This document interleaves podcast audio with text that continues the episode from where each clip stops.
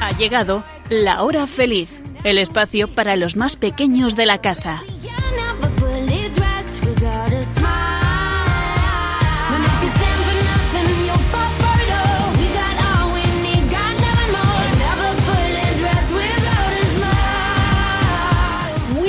Tardes a todos los que nos estáis escuchando, sobre todo a los más pequeños de la casa. Bueno, ¿qué tal estáis?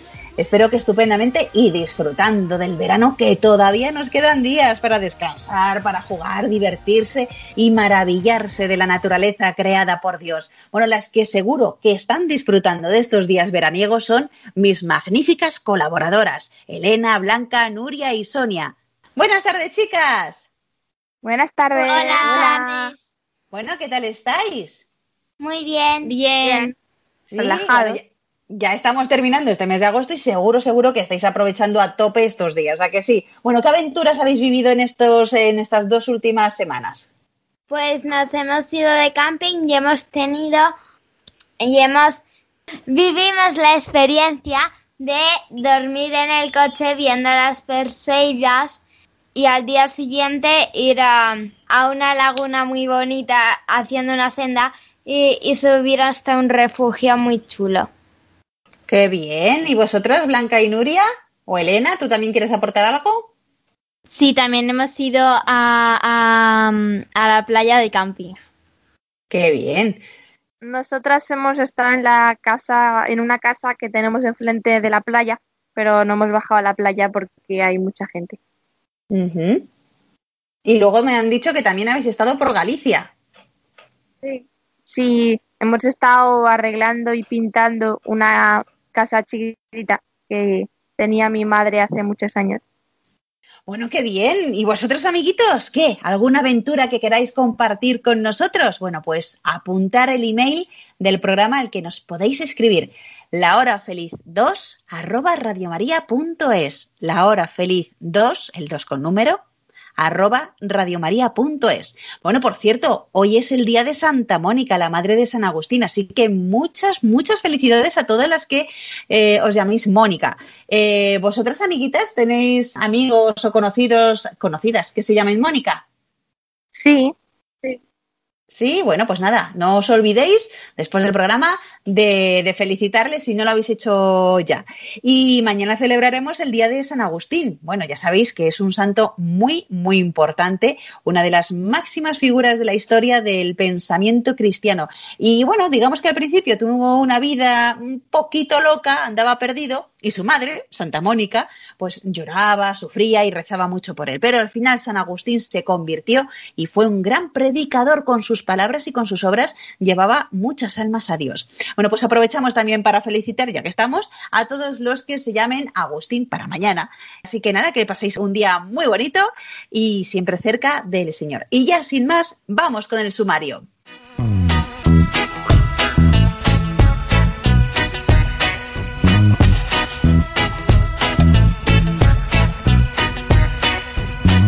hoy vamos a conocer la vida de San Francisco Javier.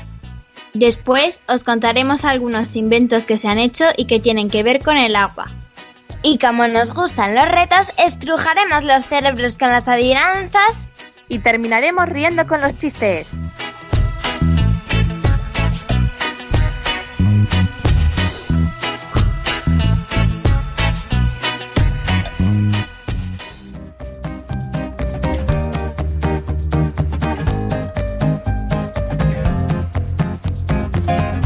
La medida del amor es amar sin medida.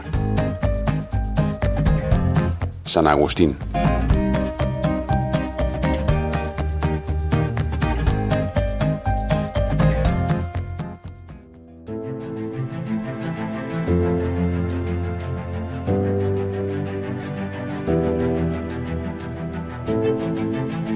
Dios amoroso, en este día dirigimos nuestros corazones a ti para darte gracias, conscientes de tus muchos regalos. Por cada uno estamos agradecidos. Por cada uno somos bendecidos. Por cada uno estamos abiertos a la abundancia de tu amor. Que este día de acción de gracias sea un recordatorio para ser generosos con los demás, como tú lo eres con nosotros. Y alabamos, nos alegramos en ti. Te damos gracias. Amén.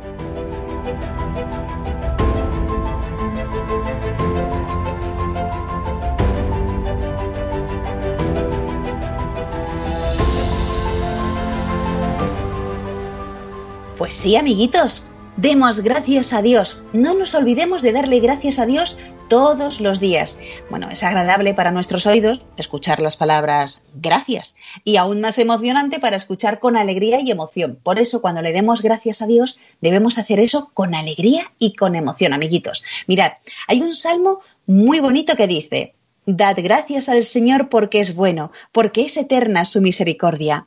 Dad gracias al Dios de los dioses, porque es eterna su misericordia. Dad gracias al Señor de los señores, porque es eterna su misericordia. Solo Él hizo grandes maravillas, porque es eterna su misericordia. Él hizo sabiamente los cielos, porque es eterna su misericordia. Él afianzó sobre las aguas la tierra, porque es eterna su misericordia. Él hizo lumbreras gigantes, porque es eterna su misericordia. El sol que gobierna el día, porque es eterna su misericordia. La luna que gobierna la noche, porque es eterna su misericordia. Y luego el Salmo continúa dando gracias a Dios por todo el bien que ha realizado con el pueblo de Israel a lo largo de su historia. Y termina diciendo, Él da alimento a todo viviente porque es eterna su misericordia. Dad gracias al Dios del cielo porque es eterna su misericordia. Bueno, es un salmo precioso y que nos hace ver todas las maravillas que Dios ha hecho por nosotros. Amiguitos de la hora feliz, tenemos tantas razones para dar las gracias a Dios. Él nos ha dado todas las cosas que poseemos, desde la vida hasta las cosas materiales. Eh, quizás alguna vez estáis pasando por un problema, pero aún allí está Dios para ayudarte a superar las pruebas. Eh, ser agradecidos es una virtud que nos ayuda también a mantener, eh, digamos, una actitud positiva en nuestro día a día. Y nos ayudará también a mantener el buen humor y la paciencia que se requiere para tener una relación sana y feliz con la familia, con los amigos, bueno, con todos los que nos rodean. Y bueno, pues el Señor nos invita a ser agradecidos, Él que nos creó y como tal nos conoce, pues sabe que ser agradecidos nos hace mucho bien y Él lo que quiere es que seamos felices. Por todo ello, pues os invito a cada uno de los que nos estáis escuchando a hacer del agradecimiento una parte integral de vuestra vida.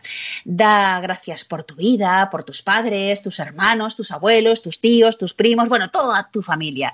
Y también dar gracias por, por, vuestra salud, por los estudios, por la belleza de la creación que veis a vuestro alrededor, eh, la mirada tierna de, vuestra madre. Bueno, y dad gracias también incluso hasta por las pruebas y las dificultades que tengas en la vida, porque ellas, estas dificultades, también te llevan a ser cada día un poquito mejor, una persona mejor.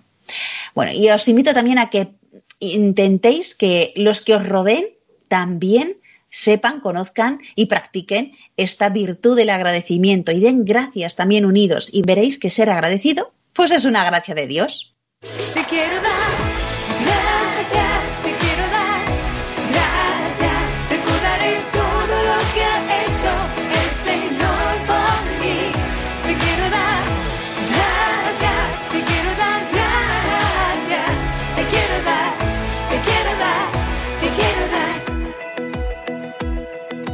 Y ahora, amiguitos, vamos a contaros la vida de un joven noble que prefirió estudiar antes que ser guerrero como sus hermanos. Era un poco vanidoso, pero conoció a Jesús a través de un buen amigo y su vida cambió. Tanto es así que quería que todo el mundo conociera a Jesús y fue un misionero increíble.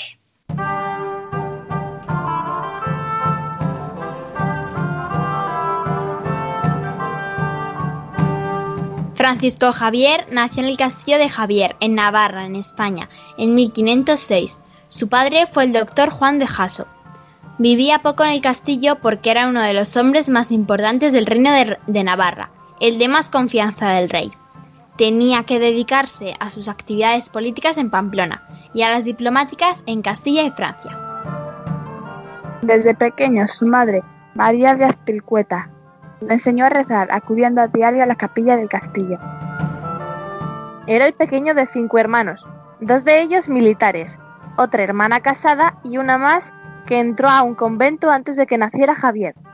Él podría haber sido guerrero como su padre y sus hermanos, o disfrutar de la riqueza en aquel castillo de la familia, pero prefirió estudiar y ser letrado como su padre, y a los 19 años se marchó a la Universidad de París. Él solo pensaba en ser un gran sabio para ser alabado y rico y ser conocido por todo el mundo. Como los estudios se le daban muy bien, se volvió un poco vanidoso y además, como le gustaba divertirse, se rodeó de compañeros no muy aconsejables. Menos mal que también se hizo amigo de Ignacio de Loyola, otro estudiante inteligente y bueno que le mostró una nueva forma de vivir. En los momentos difíciles en París siempre le ayudó. Ignacio lo fue acercando poco a poco a Jesucristo, ayudándolo a darse cuenta del poco valor de los bienes de la tierra y de lo mucho que valía ayudar a los pobres. Le decía, ¿de qué sirve ganar el mundo entero si pierdes tu alma? Poco a poco Jesucristo fue ganando espacio en la vida de Javier, y cuando acababa sus estudios ya había decidido dedicar su vida a enseñar a los demás hombres la fe en Dios. Javier e Ignacio eran tan amigos que cuando Ignacio quiso ser sacerdote, en Javier se despertó el deseo de imitarle. En 1534 fue uno de los siete con los que San Ignacio funda la Compañía de Jesús y haciendo voto de absoluta pobreza, marchan a Tierra Santa para comenzar desde allí su obra misionera. A los 31 años es ordenado sacerdote en Venecia, junto a sus compañeros de la naciente Compañía de Jesús.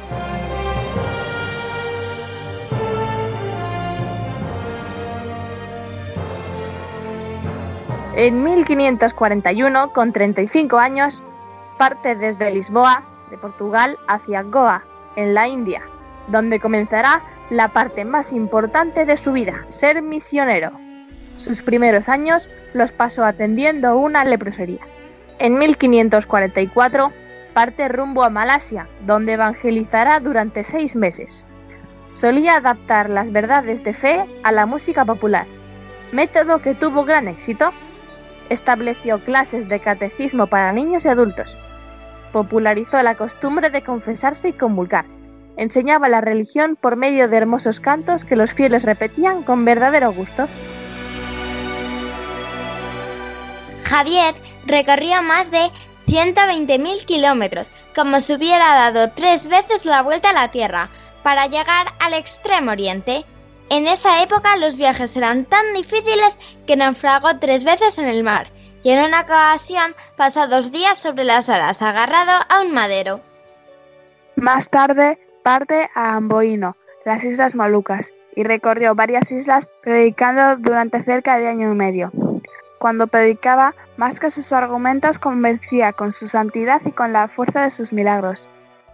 Su predicación era constante y tenaz, regresando una y otra vez con diferentes medios, hasta conseguir transmitir la fe a las personas. Su único equipaje eran su libro de oraciones y su incansable ánimo para enseñar, curar a enfermos, aprender idiomas extraños y bautizar a miles de conversos. Dedicaba las noches a la oración y, si no lograba dormir, pasaba horas recostado junto al sagrario. Nuevamente vuelve a la India, evangelizando allí durante un año. Cuando los enfermos eran demasiados para poder atenderlos a todos, les entregaba su rosario, que llevaba siempre al cuello, y su solo contacto los curaba.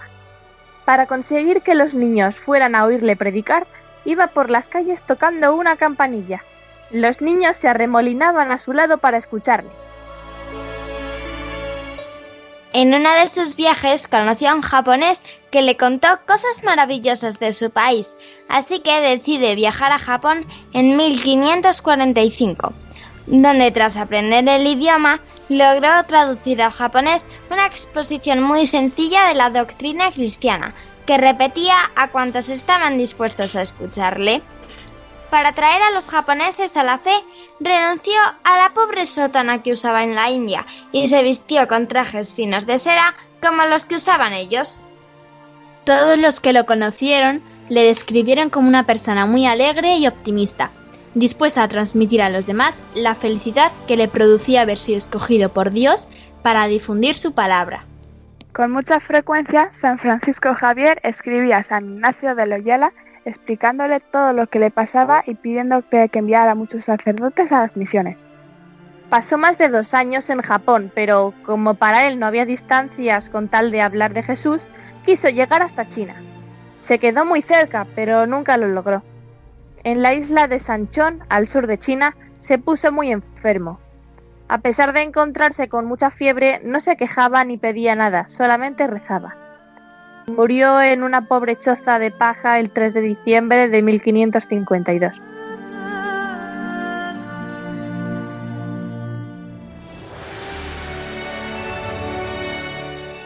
Aunque Javier no llegara, muchos misioneros lo han conseguido después y siguen predicando en China, a pesar de que en ese país los cristianos son muy perseguidos.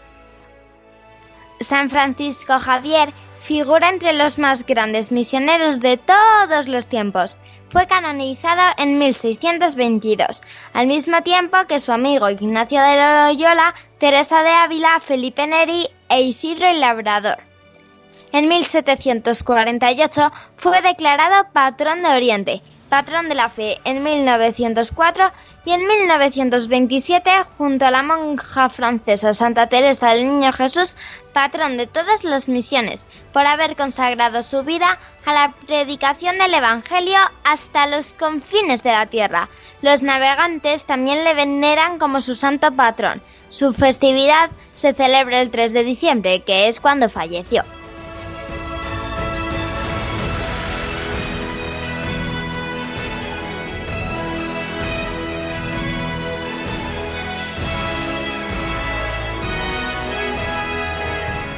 A lo mejor, amiguitos, habéis oído hablar de las Javieradas. De Javier viene la palabra Javierada. Así se llama a la peregrinación que hacen miles de personas cada año hasta el castillo de Javier. Quieren visitar el lugar donde nació este santo y también rezar ante la imagen del Cristo que parece sonreír y ante la que Francisco Javier rezó tantas veces. El origen de esta tradición se remonta a 1886, cuando se invocó a San Francisco Javier para que hiciera remitir la epidemia de cólera que asolaba Navarra y en agradecimiento al cumplimiento de este deseo, pues se llevó a cabo la promesa de acudir peregrinando a Javier. Sin embargo, la primera Javierada oficial, como hoy la conocemos, fue realizada el 10 de marzo de 1940 y se hizo ya oficial pues al año siguiente. Las Javieradas celebran normalmente el primer y el segundo fin de semana de marzo. Eh, dependiendo del lugar eh, del que se parta, pues puede oscilar desde unas horas, en aquellos lugares que estén cercanos al castillo, hasta tres días, en el caso de las más lejanas. Estás escuchando La Hora Feliz en Radio María. Hay que darle gracias siempre a la vida, a la vida, a la vida, a la vida. Naturaleza con cabeza.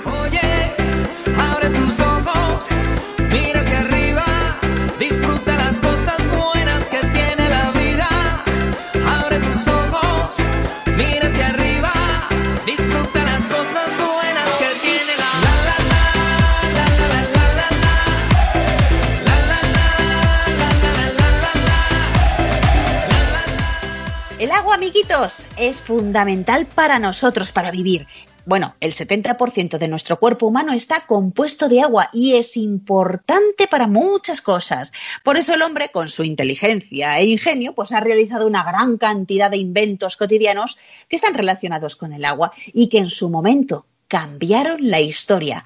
Por ejemplo, el molino de agua, el inodoro, la máquina de vapor, bueno, las termas. Bueno, como veis, el agua es fundamental a muchos niveles, más allá de su presencia en la naturaleza. Por cierto, que si no fuera por la pandemia del coronavirus, estos días se estaría celebrando en Estocolmo la Semana del Agua, que suele reunir pues, a cientos de personas para tratar problemas y soluciones sobre el agua. Bueno, y por todo esto y más, pues hoy vamos a contar algunos de estos inventos relacionados con el agua.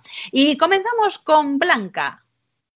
En el siglo III Cristo, un señor llamado Arquímedes inventó el conocido tornillo de Arquímedes.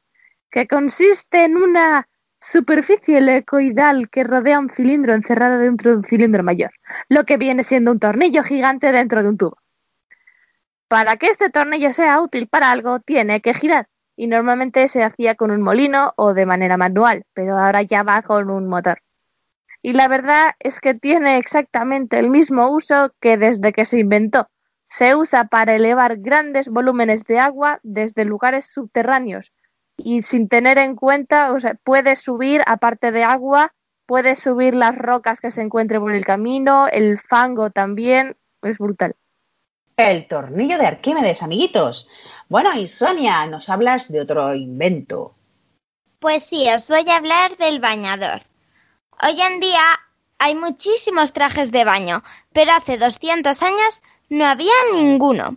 Y ahora os voy a ir contando tres de las etapas por las que ha pasado el bañador a lo largo de la historia.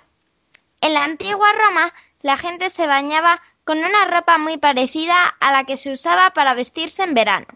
La siguiente etapa es el siglo XIX, donde los trajes de baño llevaban adornos muy pesados para que la ropa no se levantara en el agua. Y ahora os voy a hablar del bikini. Esta palabra la inventó Louis Read en 1946. Este diseñador francés se inspiró en el atolón Bikini en las Islas Marshall, pero la primera vez que se veía algo así en la historia es en un mosaico del siglo IV que está en la Plaza Armerina, en la provincia italiana de Enna, que lo visten unas esbeltas jóvenes. Fijaros, ¿eh? ya desde entonces, en el siglo IV, madre mía.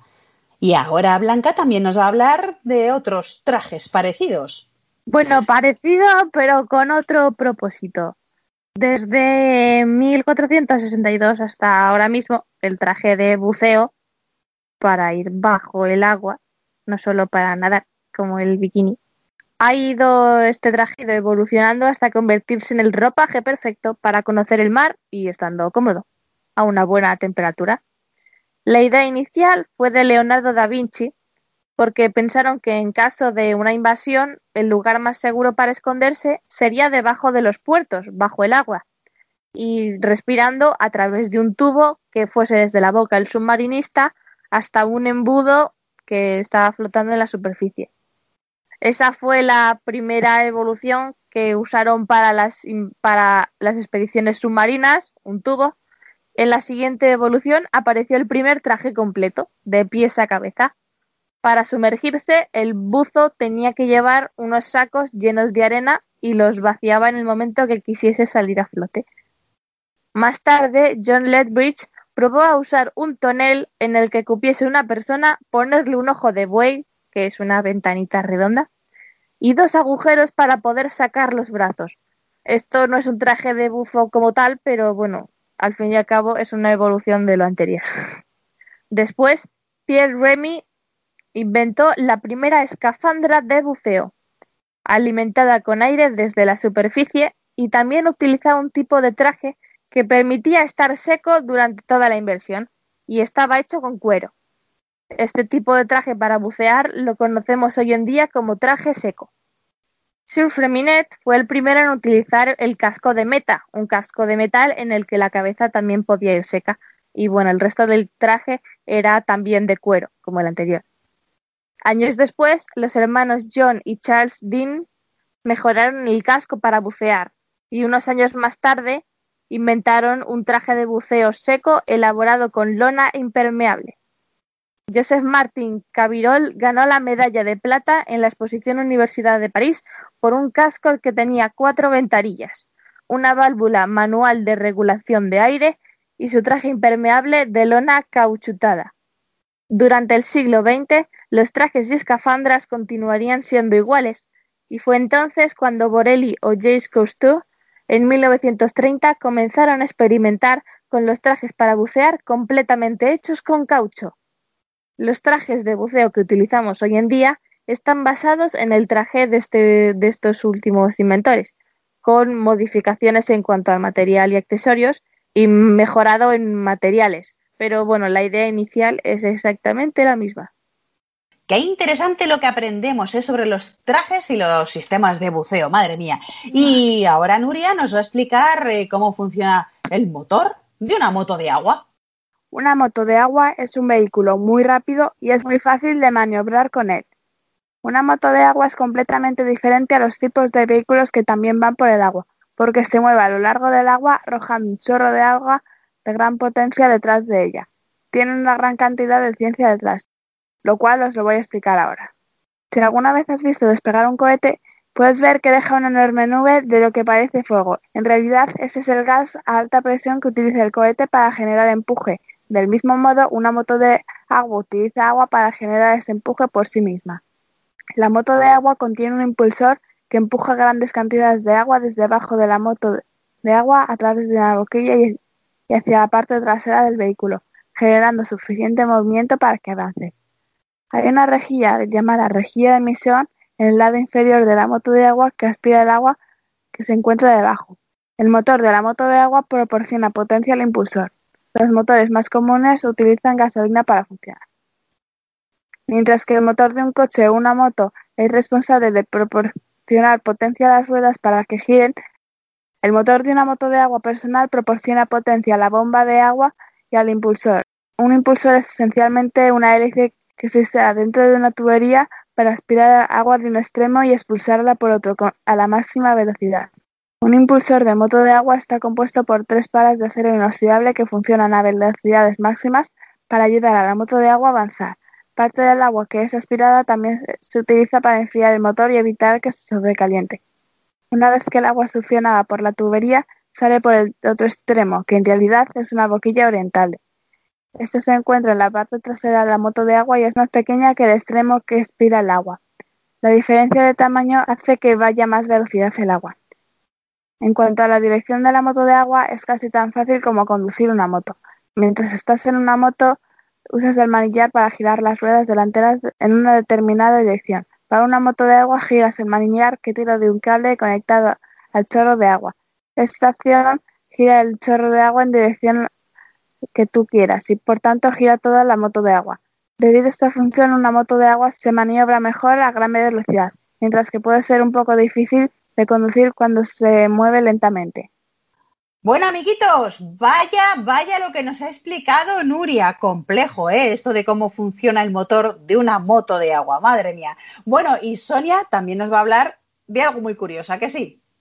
Así es. Seguramente la mayoría de vosotros habéis montado en bici, pero ¿os imagináis montar en bici por debajo del agua?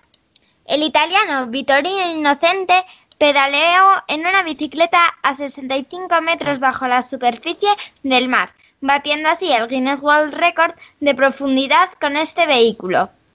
Vittorio utilizó una bici de montaña que él mismo adaptó. Las ruedas estaban llenas de agua y las llantas llevaban unas aletas.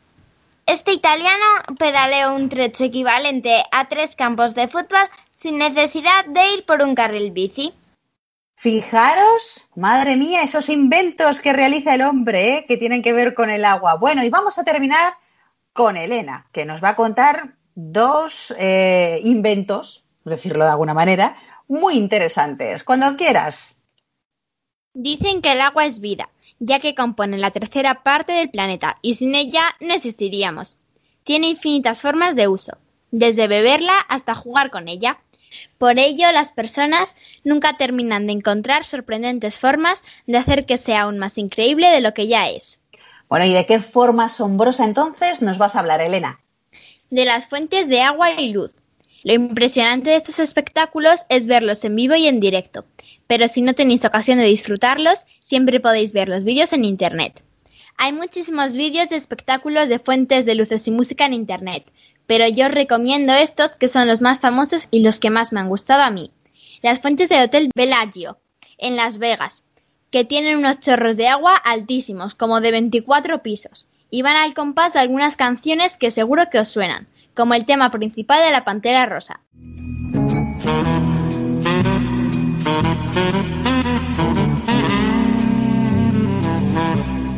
También está la fuente de Dubái, que se encuentra muy cerca del Burj Khalifa, el edificio más alto del mundo, y además esta fuente es la más grande del mundo.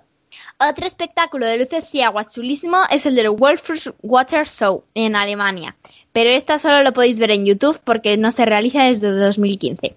Y por último, en el histórico parque temático Efteling de los Países Bajos se encuentran las fuentes de Aquanura.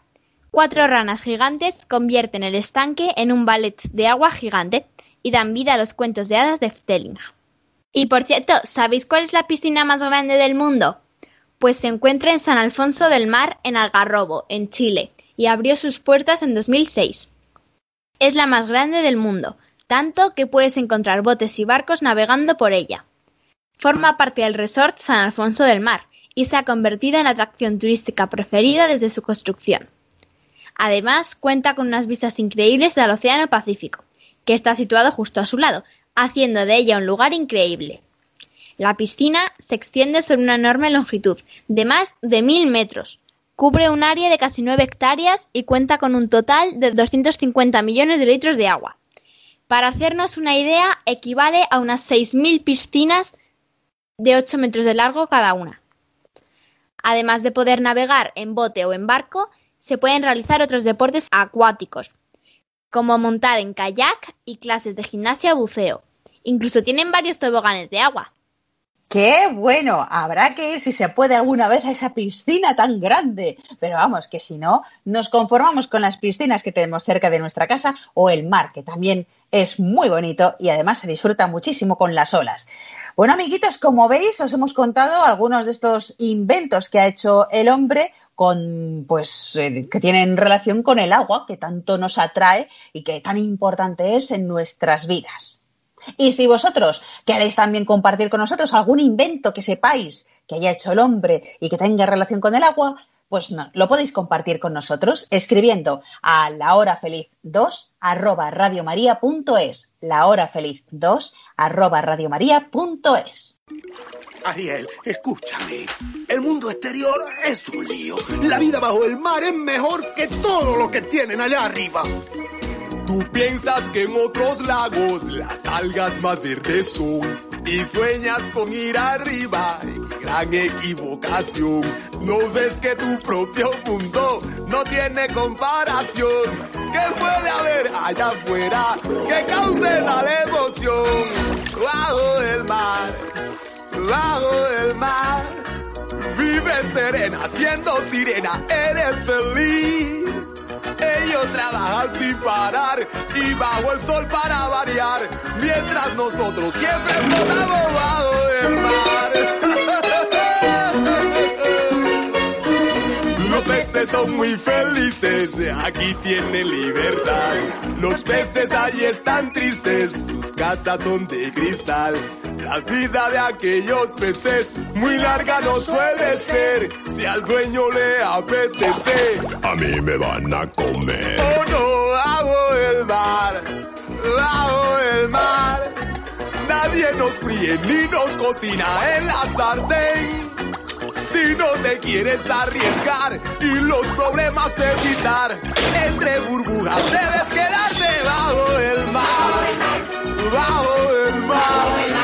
Hay siempre ritmo y lo sentimos al natural.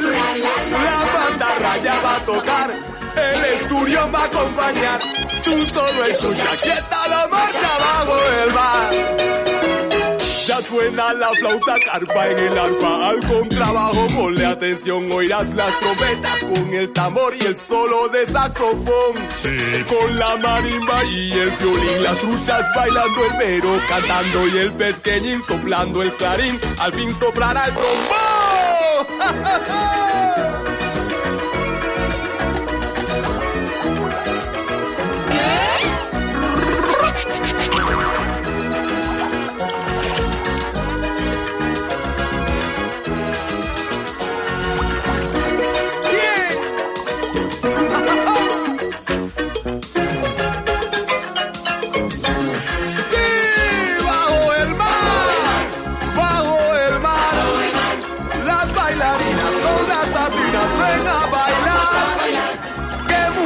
quieres explorar?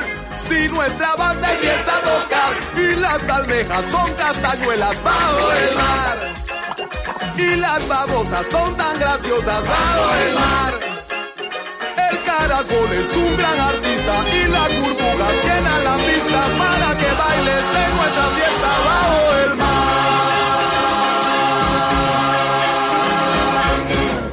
Estás escuchando el programa de los niños de Radio María. Reír no más hasta reventar. A mí reír me gusta sin descansar. Chistenanzas. Humor me da el más y más reír. No tiene ninguna gracia. buen humor,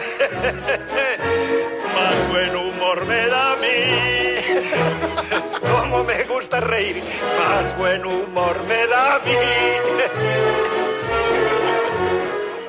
Pues bien, amiguitos, llegamos a esta sección que tanto nos gusta y que sé que a vosotros también, porque algunos de vosotros nos lo habéis dicho, que os encantan esas adivinanzas, que algunas son difíciles y otras muy fáciles para vosotros, y que también os gustan mucho los chistes, que os reís mucho con ellos. Pues vamos con eso. Y comenzamos con las adivinanzas. Y comenzamos con Elena. Soy buen confidente, pues lo que en mí se guarda, solo lo lee el que lo aguarda.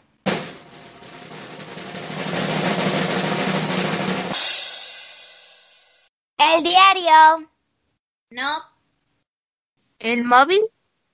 no, El corazón. no. ¿La memoria? No, a ver, es mucho más fácil. Porque es, se ¿Repite? guarda, es un envoltorio Un de... calamero. No. Un libro. No. Un sobre. Sobre. Sí, muy bien.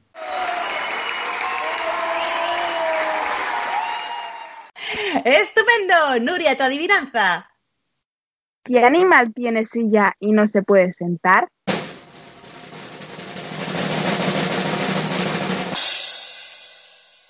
El caballo. Sí.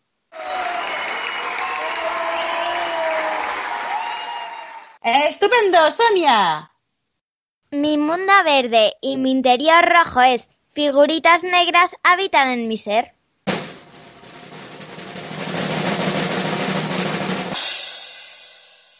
¿La sandía? Sí. Vamos con la adivinanza de Blanca.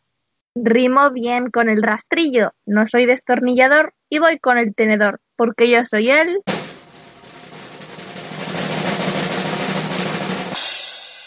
Cuchillo. Sí.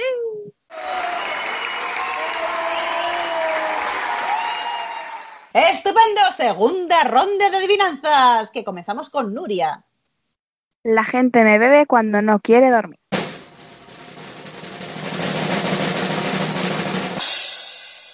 El café. Sí. ¡Qué bien! Sonia, tu adivinanza. Si me tiran por el suelo, ya no hay quien me recoja. Y el que quiera sostenerme es seguro que se moja.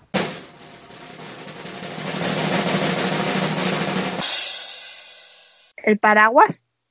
No. ¿El agua? Sí.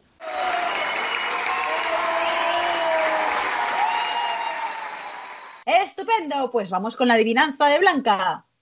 Adivina quién soy yo, que al ir parece que vengo y al venir es que me voy.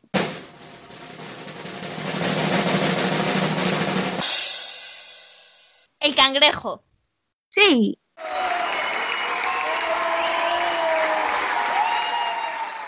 Y ya vamos con la última adivinanza de hoy, Elena. Nunca camina por tierra, ni vuela ni sabe nada, pero aún así siempre corre, sube y baja sin parar.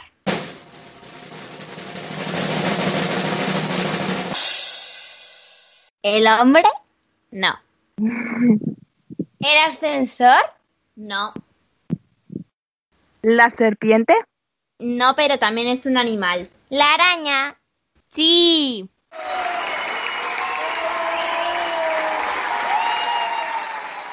¡Estupendo! Bueno, amiguitos, ¿qué tal estas adivinanzas? ¿Bien? ¿Las sabíais o, o había alguna que no?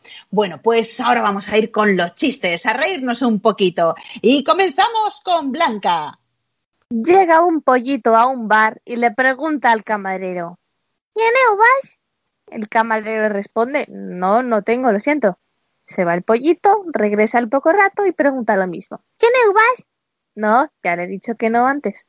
Se va el pollito y regresa otra vez y le pregunta lo mismo. ¿Tiene uvas? No.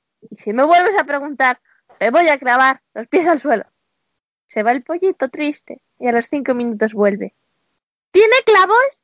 El camarero responde, no. Y el pollito vuelve a preguntar, ¿entonces tiene uvas?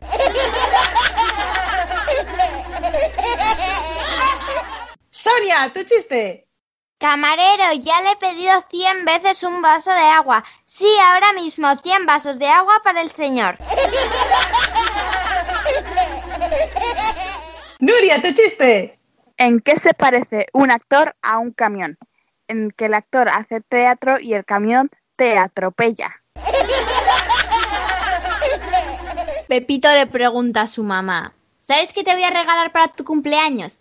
Te voy a dar un preciosísimo jarrón de cristal. Pero Pepito, yo ya tengo un jarrón de cristal. Mmm, ya no.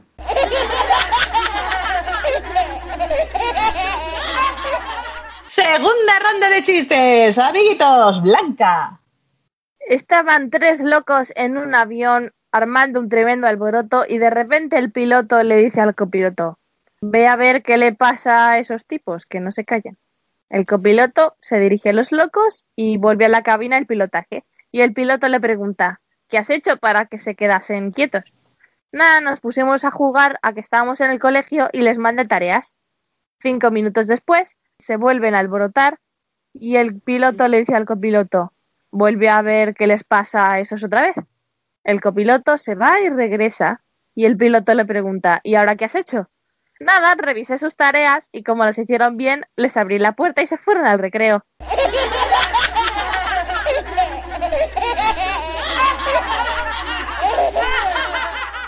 Bueno, pues vamos con el chiste de Sonia. Un amigo le dice a otro, ¿sabes cuál es el vegetal que habla con los pollitos? Ni idea cuál. El apio pío pío.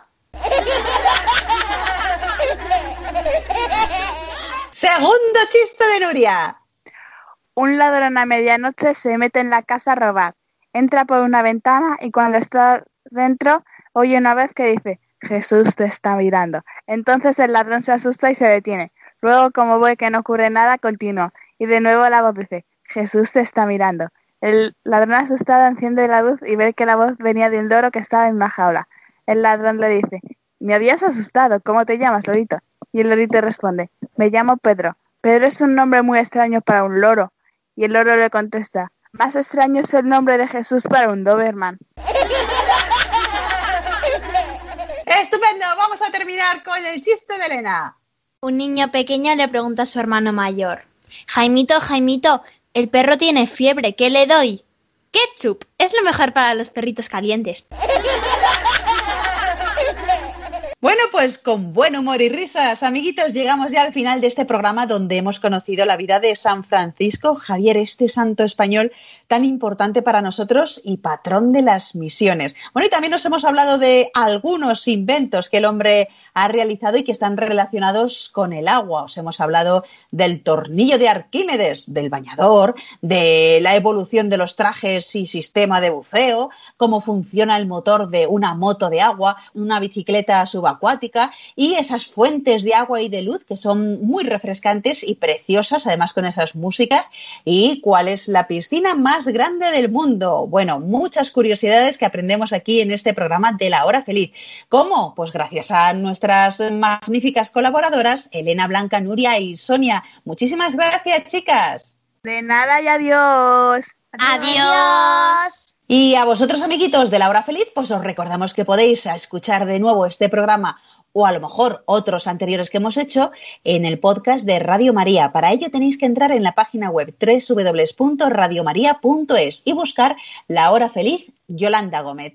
Y bueno, si Dios quiere, nos volveremos a encontrar dentro de dos semanas. ¿Y vosotros sed buenos? Sí, se puede. Sí se puede. Un fuerte abrazo para todos y ser felices.